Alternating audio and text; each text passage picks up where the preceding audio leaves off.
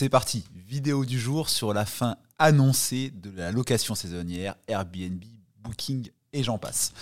C'est un mode d'exploitation des biens immobiliers, on le voit, qui est dans le viseur de l'État, du fisc, des communes, des collectivités et également des copropriétés. On peut l'illustrer par une proposition de loi qui vient d'être déposée le 14 février 2023, jour de la Saint-Valentin, je ne sais pas s'ils l'ont choisi exprès, euh, par le groupe des socialistes, qui vise à euh, annuler un avantage fiscal que peuvent avoir les gens qui font de la location meublée saisonnière en obtenant un label de logement euh, classé meublé de tourisme.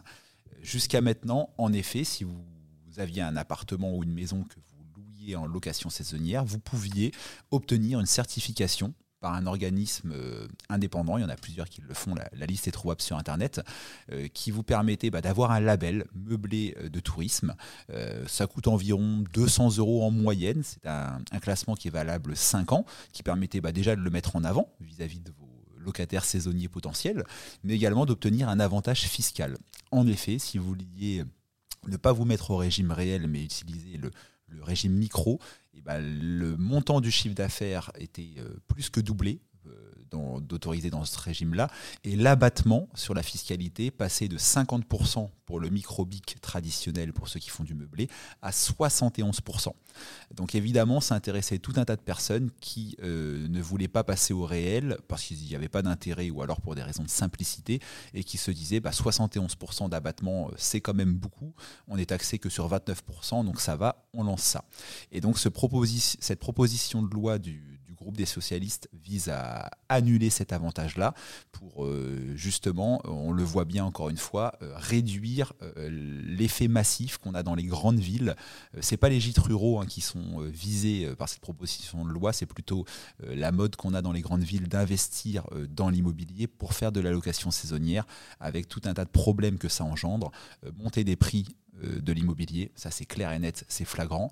Euh, problème dans les copropriétés, et je vais en parler également. Et, ça c'est par contre un débat dans lequel je ne vais pas me lancer, mais on peut aussi parler de euh, mettre en avant, c'est ce qu'on entend, concurrence aux hôteliers, etc. Alors moi, depuis que je fais de l'immobilier depuis 2007, pourquoi je ne conseille pas à mes clients de se lancer dans la location saisonnière? Je n'ai pas dit que je déconseillais, mais je ne conseille pas. Parce que c'est pour moi quelque chose qui est amené à se complexifier avec le temps quand je conseille la location nue à des clients avec le déficit foncier, etc., et eh ben je sais que c'est pérenne. Ça fait 16 euh, ans que je fais de l'immobilier et en 16 ans, bah, grosso modo, les règles, les modes de calcul et ainsi de suite n'ont pas bougé. La location meublée, j'en suis un petit peu moins fan pour des choses que j'ai déjà traitées en vidéo, mais c'est pareil, c'est un régime qui est assez stable.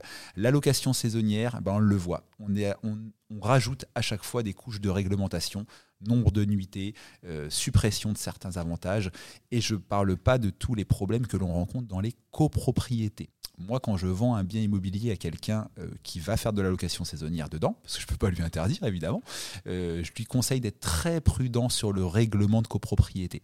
Et j'entends souvent non, non, mais je prends pas de risque. Dans la copro où j'achète, il y a 20 ou 30 logements et il y en a déjà un ou deux qui font de la location saisonnière. Et eh ben c'est pas parce que un ou deux le fait et que c'est toléré à l'instant T qu'un jour le syndic, via le syndicat des copropriétaires, va pas se réveiller en vous disant euh, lisez la page 32 du règlement de copro de 1965 qui fait 120 pages et qui dit que euh, on peut pas faire grosso modo la location saisonnière dans un appartement parce que la location saisonnière s'apparente à du commerce et si votre règlement de copro prévoit que les lots doivent être utilisés pour de l'habitation, eh ben, la location saisonnière est contraire à ça. Et franchement, quand on étudie euh, les règlements de copropriété, euh, et ben 8 fois sur 10, 9 fois sur 10, on voit euh, que la location saisonnière en étage en copropriété est interdite ou pourrait l'être. Pourquoi je dis en étage? Parce qu'on a souvent un traitement différent pour les logements qui sont classés au rez-de-chaussée et qui sont plus facilement assimilables à des commerces ou à des transformations de commerce. Euh, ma vidéo du jour avait pour but de, réagir à une actualité, proposition de loi, donc évidemment c'est pas fait, mais ça montre quand même que la location saisonnière est dans le viseur. Et cette proposition de loi vise également à demander euh, la réduction du nombre de nuitées pour les résidences principales, de passer de 120 nuitées maximum à 60. Donc ceux qui euh, projette d'investir dans les prochaines années en location saisonnière, faites-le en sachant que le régime va se complexifier, que la fiscalité va augmenter et ne calculez surtout pas votre taux de rentabilité sur 15 ou 20 ans par rapport à des calculs actuels. Parce qu'on le verra, ça va se, euh, compliquer. Et moi, je ne suis pas de ceux qui euh, va vous dire que vous allez devenir rentier dans l'immobilier en deux ans grâce à la location saisonnière. La location saisonnière, pour avoir des clients qui le font, ou mon meilleur ami qui en a plusieurs, et eh ben je le vois, hein, c'est un vrai euh, métier, c'est un vrai temps. Pour ceux qui gèrent eux-mêmes, c'est le cas de mon ami, bah, c'est beaucoup de temps passé. Euh, tous les 2-3 jours, une semaine, d'aller euh, changer les draps et ainsi de suite, accueillir les visiteurs, s'assurer que tout va bien dans l'appartement. Et il y en a à ça qui vont me répondre oui, mais pas de souci, tu prends une conciergerie et c'est réglé. Et bah oui, mais c'est tout à fait vrai, mais la conciergerie va prendre, et c'est tout à fait normal, 20 à 30 euh, des loyers perçus euh, en honoraires pour rémunérer son travail et le temps passé. Et quand vous enlevez ces 20 à 30% euh, bah, des honoraires, bah, en fait, l'opération, elle est plus si rentable que ça. J'ai rencontré, pas plus tard qu'avant-hier, un monsieur qui me disait mettre en vente son appartement sur Oulgat, parce qu'il est donc Oulgat, c'est une station balnéaire en Normandie bah, idéal pour de la location saisonnière. On est en bord de mer, bord de plage. Euh, sauf qu'il me dit, bah ouais, mais en fait, euh, quand j'enlève la conciergerie, euh, l'appartement, il est plus rentable. ou pas plus qu'il ne le serait en location nue ou en location meublée, donc je le revends.